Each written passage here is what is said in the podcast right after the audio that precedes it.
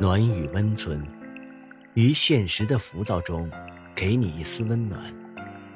岁月静好，于人生在世，只愿现实安稳。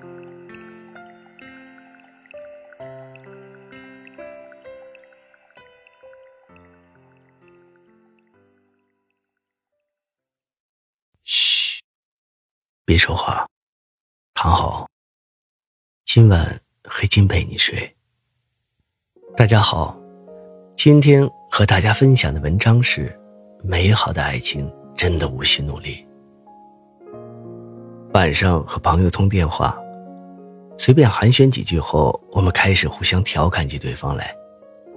怎么样，还天天准时六点起床，七点给女神送早餐，八点护送女神去上课吗？你就不嫌累？人家都换了好几个男朋友了，还没轮到你。我一边挖苦他，一边哈哈大笑。他倒也坦荡大方，不知廉耻的跟着我一阵傻笑后，毫不客气的回击我：“那你呢？那个傻小子还天天晚上跟你说晚安，有事没事就叫你多喝热水，甚至还拿着个地球仪说要把整个世界都捧到你面前来吗？”我在电话这头已经笑疯了。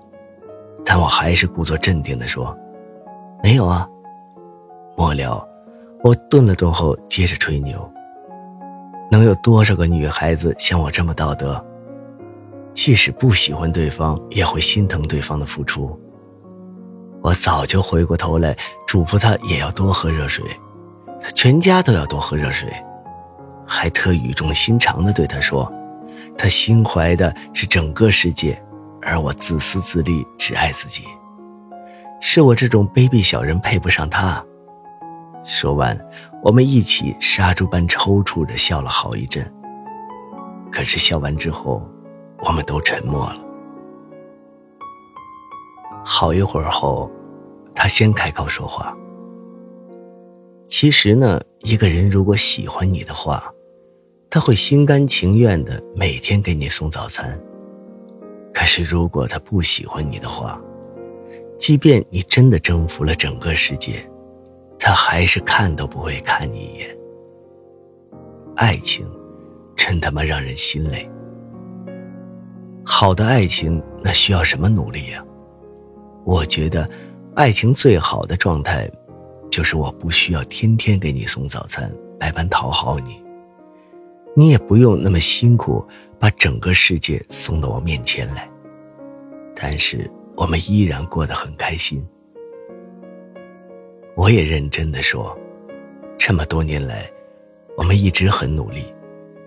在学校时，我们天天起早贪黑，参加各种补习班，积极接受存天理灭人欲的伟大哲学，主动担负起为中国崛起而读书的历史使命。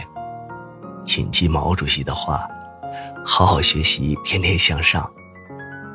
好不容易熬到了毕业，我们仍旧三餐不定、颠沛流离的努力工作，讨好老板，依旧苟且的活下来。这种努力奋斗的励志观念，深深扎到我们的意识里。直到我们遇到一个喜欢的男生，便也把他当做一道难解的数学题。一项上司交代的艰巨任务，以为就像老师、上司说的那样，世上无难事，只怕有心人。于是我们备受鼓舞，我们横冲直撞，加班加点的努力对他好。我们坐了十几个小时的车到达他的城市，却得不到他的待见。我们苦苦熬夜，只为等他一句冷冰冰的回复。我们对他千依百顺，言听计从，失去自我。我们病倒在床，仍不忘对他嘘寒问暖。我们曾节衣缩食，却对他慷慨大方。我们小心翼翼，战战兢兢，生怕惹他不高兴。我们都恨不得把自己的心都掏出来放在他面前，可是这一切又有什么用？爱情不实行按劳分配原则，绝不是多劳就多得。也许更多的时候，我们上刀山下火海，头破血流，伤痕累累，也换不来对方的一个回头。太过用力的爱情，即便最后如愿以偿，这段关系也是不平等的。往后的日子，只能等他一声令下，小心的、卑微的爱着。我并不是说不要去追求自己喜欢的人，喜欢当然要去追，只是不要以为努力就能获得爱。不要在这个过程中。过度的消耗了自己。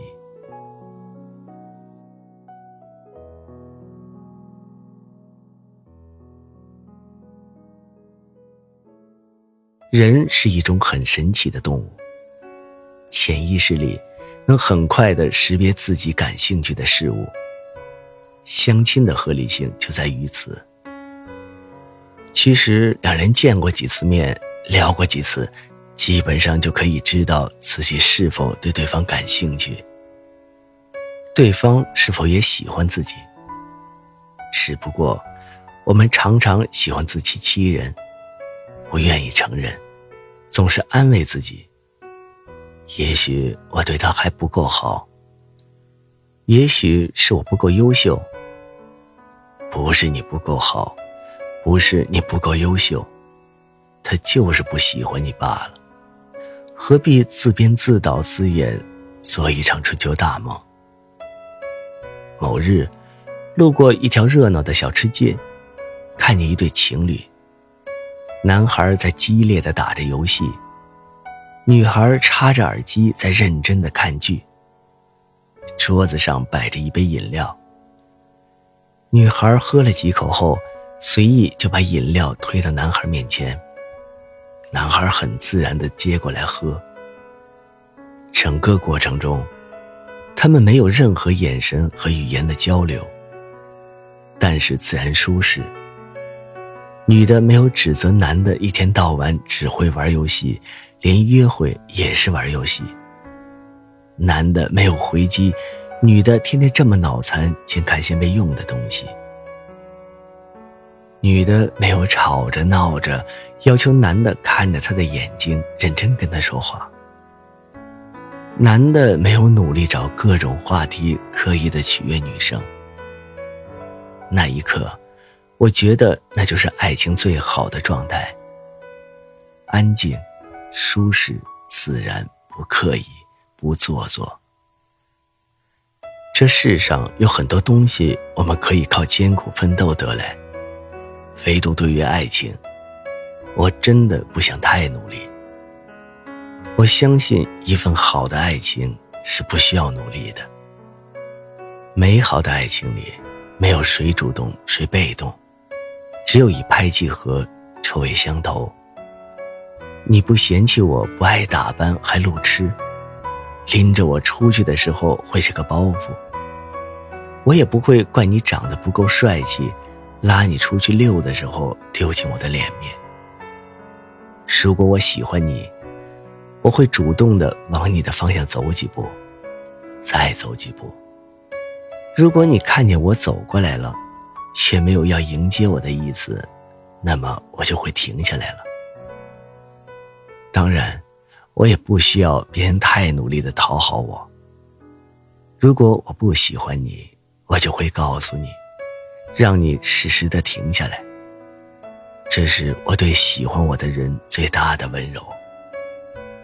最后，愿你我都能在这个必须拼个你死我活的世界里，拥有一份无需努力的爱情。